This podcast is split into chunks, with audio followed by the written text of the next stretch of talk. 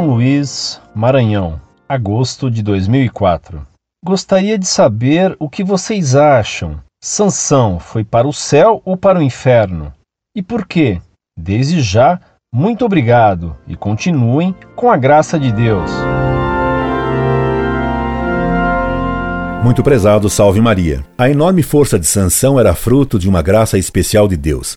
Quando ele pecou mais gravemente, Deus lhe retirou essa força.